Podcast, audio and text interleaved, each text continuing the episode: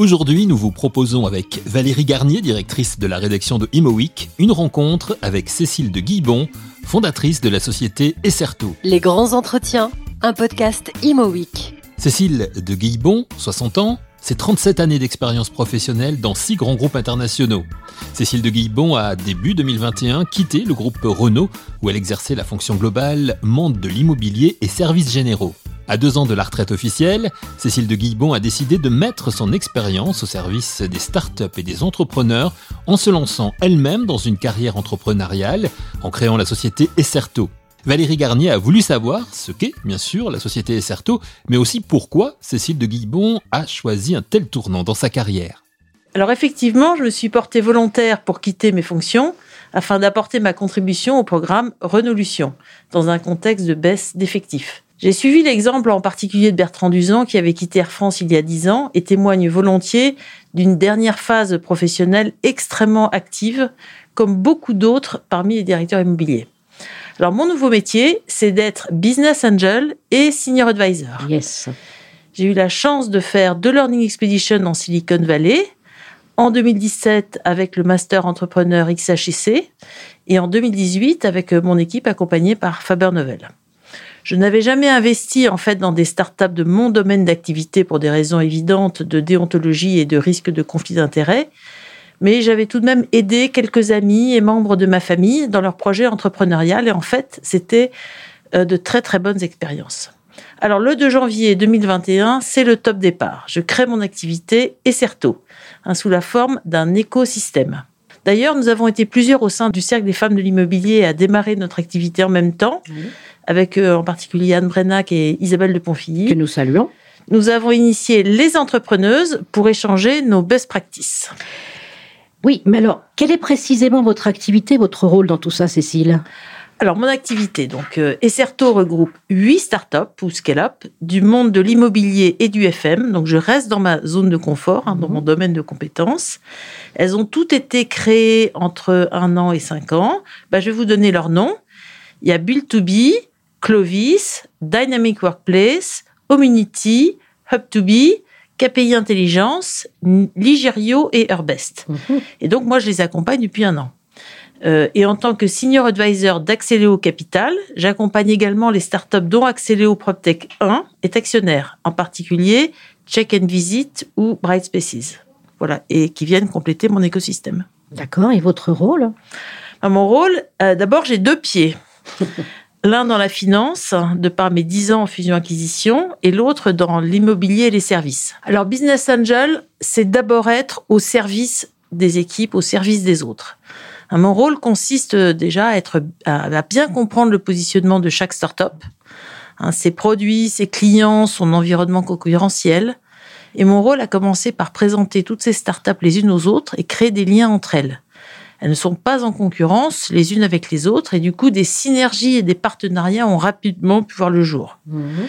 Alors, l'écosystème, il est complété par des sociétés plus matures et néanmoins très innovantes. Alors, je vous en cite quelques-unes. J'expertise, qui a même plus de 200 ans, Chorus, LBC, Muséo, à table, et qui sont désireuses de trouver et de booster des, relais de croissance et booster leur développement. Alors, mon rôle, bah, en fait, il est très large. Hein. Euh, parce que ce sont des petites équipes. Alors, je les aide beaucoup à revoir leur BP, leur pitch investisseur, leur BP, euh, business business plan. Merci. Voilà, les relations avec les grands comptes, mais j'interviens aussi sur les RH, sur la finance. Euh, euh, et on est beaucoup dans des questions de digitalisation, en fait, des métiers de l'immobilier et de la finance, euh, de, et de la construction. Beaucoup disent quand même qu'il y a beaucoup de retard et qu'il y a beaucoup à faire et que les dix prochaines années verront une explosion de, de la PropTech. Mhm. Donc voilà, moi j'apporte des solutions et j'avoue que mes interlocuteurs me remercient souvent pour l'espèce de panorama que je leur donne d'une dizaine de startups très représentatives de tout ce qui se fait. J'ose espérer de mieux en matière justement de digitalisation et de, transformation.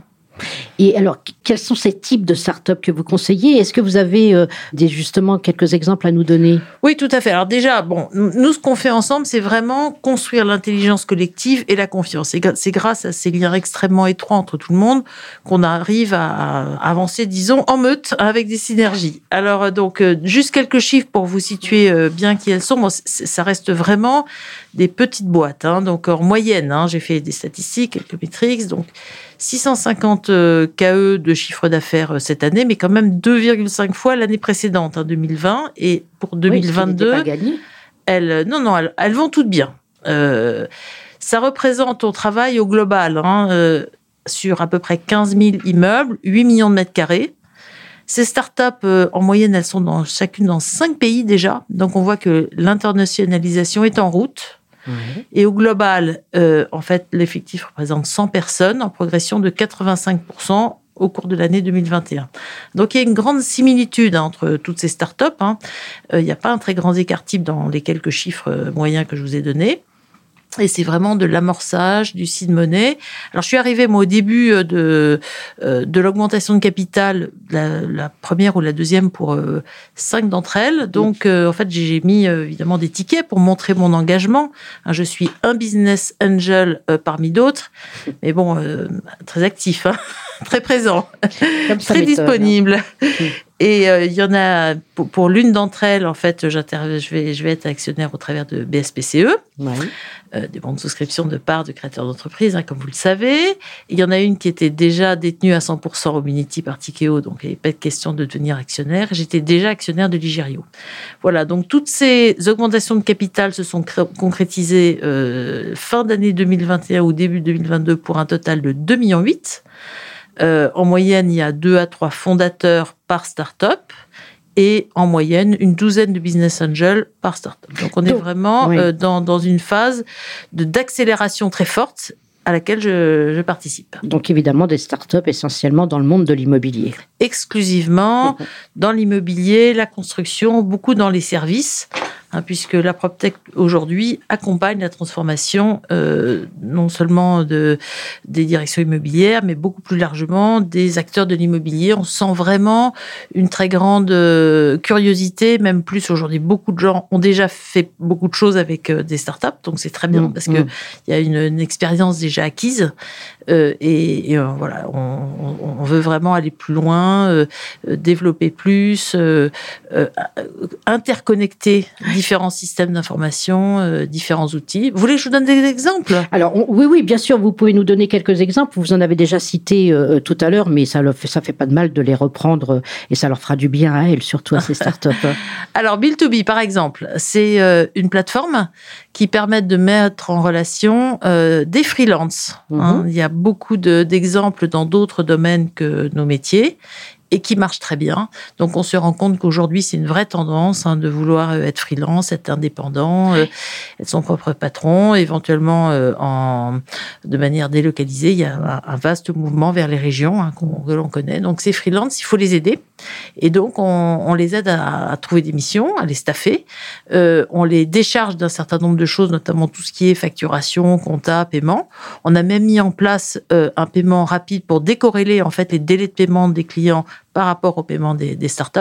Et on est en train également de leur trouver des solutions de mobilité à commencer par des scooters électriques de la marque Mobion qui sont fabriqués dans une usine à Guise dans l'Aisne, qui est une ancienne usine de, de mobilier et qu'on a reprise dans le cadre d'une logique d'économie circulaire. Voilà. Euh, Clovis est en pleine levée de fonds également auprès des fonds donc euh, travaille beaucoup euh, son, son, pitch sur tout ce qui est son positionnement concurrentiel, hein, parce que en fait la, la concurrence accélère euh, la familiarisation de tous les acteurs avec ce type de système, mmh. et c'est à nous à expliquer pourquoi on fait les choses différemment, pourquoi c'est beaucoup plus simple, très convivial, intuitif, et d'ailleurs le produit est tout à fait scalable, ce qui plaît énormément aux fonds d'investissement parce que finalement, avec une simple traduction et sans adaptation locale, on arrive à assurer un développement international. Et puis le cycle de vente est aussi quelque chose qui intéresse beaucoup les investisseurs, mmh. donc il faut rentrer dans le détail et on se rend compte que finalement c'est assez rapide euh, puisqu'on est à 24 jours moyens. Voilà donc toute une série d'exemples donnés par Cécile de Guibon d'entreprises auxquelles, avec sa société de conseil Certo, elle apporte aujourd'hui son expertise. Donc on peut le dire, ça a fonctionné tout de suite, justement, probablement grâce aux années de Cécile de Guibon dans l'immobilier. Les choses se savent vite dans ce milieu et le bouche à oreille a bien fonctionné en faveur de Esserto, comme nous l'explique Cécile de Guibon au micro de Valérie Garnier. Oui, en fait, euh, très très vite, euh, les, gens se passent le mot, des gens m'appellent, Mais enfin là, à 8, j'ai baissé le rideau en disant je préfère faire de l'excellent travail avec un petit nombre de startups pour vraiment démarrer Certo et lancer une sorte d'état d'esprit, euh, je dirais presque un esprit de famille. Donc on est voilà proches les uns des autres, dans une grande efficacité. et puis voilà, pour les autres, il y a beaucoup d'autres euh, business angels que moi ou, ou, ou, écosystèmes ou incubateurs bien sûr. Donc euh, on est c'est vrai qu'on est tous euh, liés un peu les uns les autres parce qu'en fait on, défend tous la même cause. C'est vraiment cette transformation de l'économie. Et d'ailleurs il y a une attractivité des talents dans ces startups qui est, qui est exceptionnelle. alors quelle est votre votre stratégie de développement dans tout ça? Alors moi, je voudrais en fait euh, rester à taille humaine, hein, parce mhm. que je pense que c'est ça qui fonctionne. Hein. c'est beaucoup de disponibilité, euh, des liens solides avec tout le monde, de la réactivité, et puis euh, bien connaître le positionnement. Donc, comme je vous ai dit, cette complémentarité, ces synergies. Bon, progressivement pour montrer aussi notre vitalité et puis aussi notre solidarité. Donc, par exemple, avant que vous m'en fassiez la remarque, je préfère vous dire qu'effectivement, jusqu'à présent, au sein des huit startups qui vont chacune euh, deux à trois fondateurs. Enfin, il y en a une, c'est un seul, Jean de Varine. Euh, en fait, euh, il n'y avait pas de femme où il y avait une femme cofondatrice de, de KPI. Donc là, cette fois-ci, DIM est créée par une femme qui d'ailleurs a été sélectionnée par euh, le master euh, entrepreneur euh, d'HSC l'année dernière. Elle mmh. est incubée à la station F et donc elle va venir rejoindre le, notre écosystème pour montrer voilà, elle a un stade encore très exploratoire, mais mais sa solution fonctionne et, et on va l'aider et on va partager beaucoup de choses avec elle. Et puis également Canopy qui a une clientèle totalement internationale. Alors lui, les gens l'appellent, il a une notoriété incroyable. C'est mon, mon ami Hubert Michaudet mhm. sur une solution de rafraîchissement et de végétalisation des villes là où on peut pas planter d'arbres. Ah. Voilà, donc il a une, une solution qui a fait l'objet d'une recherche au sein de l'école des ponts. Et euh, ça y est, il fabrique, il s'installe dans un atelier. Et il y a énormément de gens qui, par rapport au, à tout ce qui est climatique, euh, ah bah, clairement, oui, oui. On, choisit cette solution comme euh, comme euh, une très très belle expérimentation de ce qu'on va pouvoir développer dans le monde entier. Est-ce que vous voulez ajouter autre chose, Cécile? Bah que je suis membre de l'ADI, que je reste donc très active dans la communauté des directeurs immobiliers que j'affectionne particulièrement. Et quand on me sollicite pour des conseils d'administration, ben, c'est souvent euh, cette activité euh, très opérationnelle, mais aussi de vision stratégique euh, de l'immobilier utilisateur, dans différents secteurs d'ailleurs. Hein. Ça peut être l'industrie bien sûr, mais la logistique beaucoup en ce moment, le retail. Que voilà que je peux partager et donc j'ai aussi la chance d'avoir quelques donc mandats d'administrateur indépendant et quelques casquettes dans le bénévolat. Cécile de Guillebon, une femme donc toujours très active et impliquée dans le milieu de l'immobilier. Cécile de Guillebon qui est aussi une femme sportive, comme nous l'explique Valérie Garnier, directrice de la rédaction de Imo Et vous allez l'entendre, ce n'est pas sans répercussion sur le plan professionnel. Alors Cécile, moi j'ai envie de vous parler de quelque chose de complètement différent, mais beaucoup vous connaissent euh, comme une femme extrêmement sportive. Euh, vous avez été à l'origine du Paris MIPIM, euh, maintenant qui est chapeauté par les cercles de l'immobilier et qui chaque année réalise, enfin court 1000 kilomètres pour des associations caritatives. Vous allez nous les citer d'ailleurs tout à l'heure. Où est-ce que vous en êtes à ce jour et comment ça se passe? Bah Déjà, je m'accroche Hein, donc, je m'entraîne énormément. Et d'ailleurs, faire du vélo dans Paris, c'est un excellent entraînement, parce qu'il y a tout le temps des accélérations, il y a aussi pas mal de montées. Et c'est un excellent moyen de locomotion. D'ailleurs, je collabore à Bicycle, hein, que vous mmh. connaissez bien aussi, qui avait été impulsé euh, à l'origine par ICAD et qui mmh. vise à aider tous les propriétaires, les utilisateurs, les occupants des espaces tertiaires à mieux. aménager leur local vélo pour que, on appelle ça le vélo taf, euh, pour tous ceux qui viennent en, vélo euh, puissent être euh, voilà bien bien accueillis de manière sécurisée.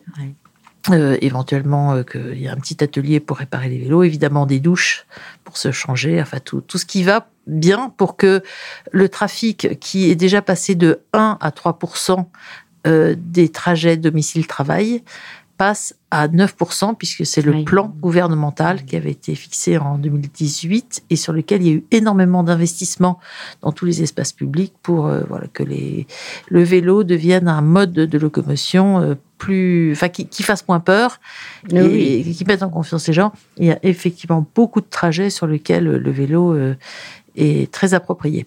Mais le Paris-Mipim, on en est où? Alors, Paris-Mipim, donc je m'entraîne beaucoup, donc d'un point de vue sportif. Vous êtes 65 Voilà, 7,65. Je fais en sorte, si vous voulez, de rester au niveau, parce qu'il y a un, à peu près 30% de nouveaux euh, participants chaque année. Et en fait, euh, le, niveau monte. Hein. On s'accorde mmh. tous à dire que le niveau progresse. Mais c'est un sport, comme beaucoup d'autres sports. Quand on s'entraîne, on progresse euh, vite. Hein. Donc, euh, en plus, on est très bien coaché par Yves de Courtieu. Donc, la première des choses, c'est que d'un point de vue sportif, je reste tout à fait dans la course. Combien de femmes sur la ligne de départ Alors ça, c'est une très très grande satisfaction parce que moi je m'en étais fait un petit peu un devoir euh, la première année. De me dire non mais quand même un groupe de professionnels de l'immobilier qui descend à Cannes il faut qu'il y ait quand même au moins une femme ce sera moi. Donc j'ai été la seule femme la première année également la deuxième année. À partir de la troisième année, on a été trois, mmh. puis cinq, et cette année, on devrait être huit. Euh, donc ça, et notamment des jeunes femmes, des jeunes avocates, très motivées, qui s'entraident beaucoup. Mmh. Et voilà, il y a une super ambiance. Je crois qu'elles ont été vraiment très, très bien accueillies parce que l'ensemble du peloton ne demandait que ça, hein, qu'on se, qu'on se féminise plus. Donc c'est un groupe euh, qui représente également toutes les, hum, tous les métiers. Hein, de, de, plus en plus, on attire évidemment les avocats, les fiscalistes, tout un tas de cabinets, bon, toutes les professions de l'immobilier, des architectes, des asset managers, des banquiers. Euh, maintenant également des gestionnaires de fortune. Je suis moi-même sponsorisée d'ailleurs. Donc c'est GSD euh, Gestion qui m'a proposé de, me suivre. Euh, des promoteurs, des investisseurs, bah, tout, tout type d'acteurs de, l'immobilier qui du coup partagent cette passion commune du vélo, mais aussi donnent du sens à euh, tout, toute cette organisation énorme. Il faut savoir qu'on est 65 sur la route, mais qu'on est, il n'y a pas loin de 50 personnes dans le staff. On s'imagine pas à quel point mm.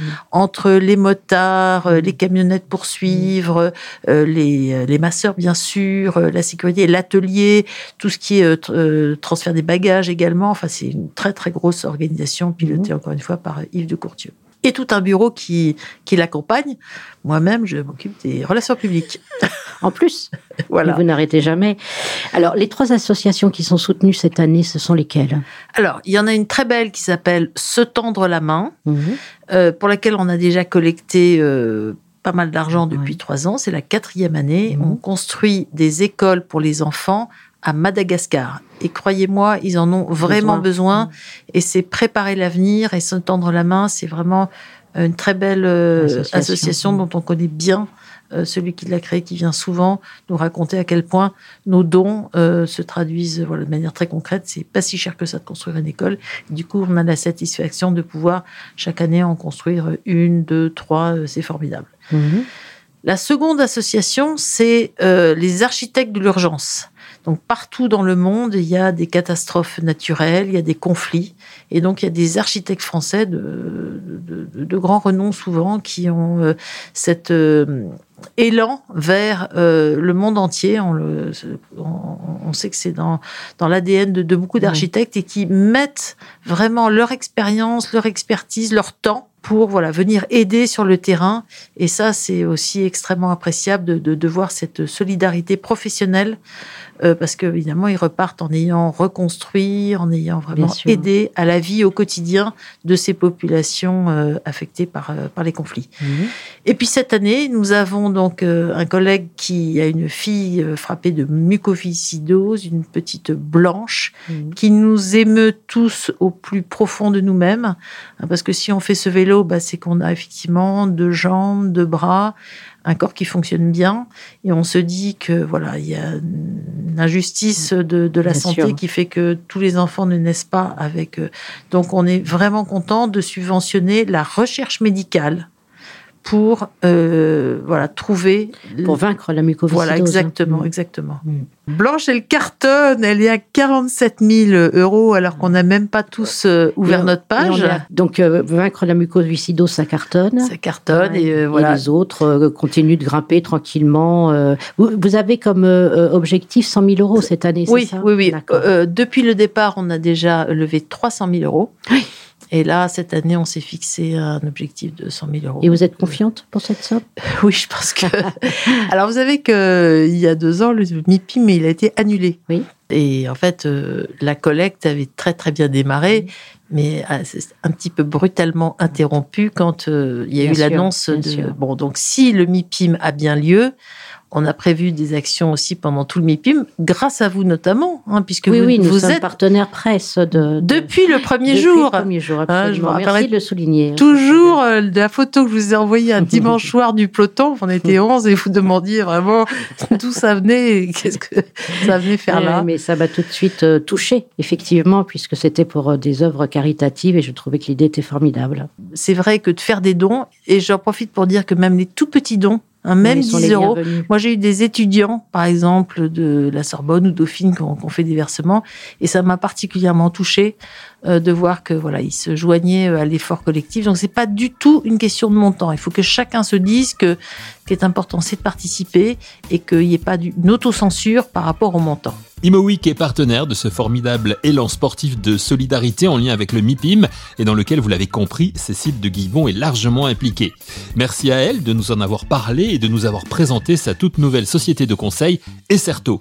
Merci à vous d'avoir écouté cette émission et rendez-vous très vite pour un nouvel épisode de Les grands entretiens, un podcast Imo Week.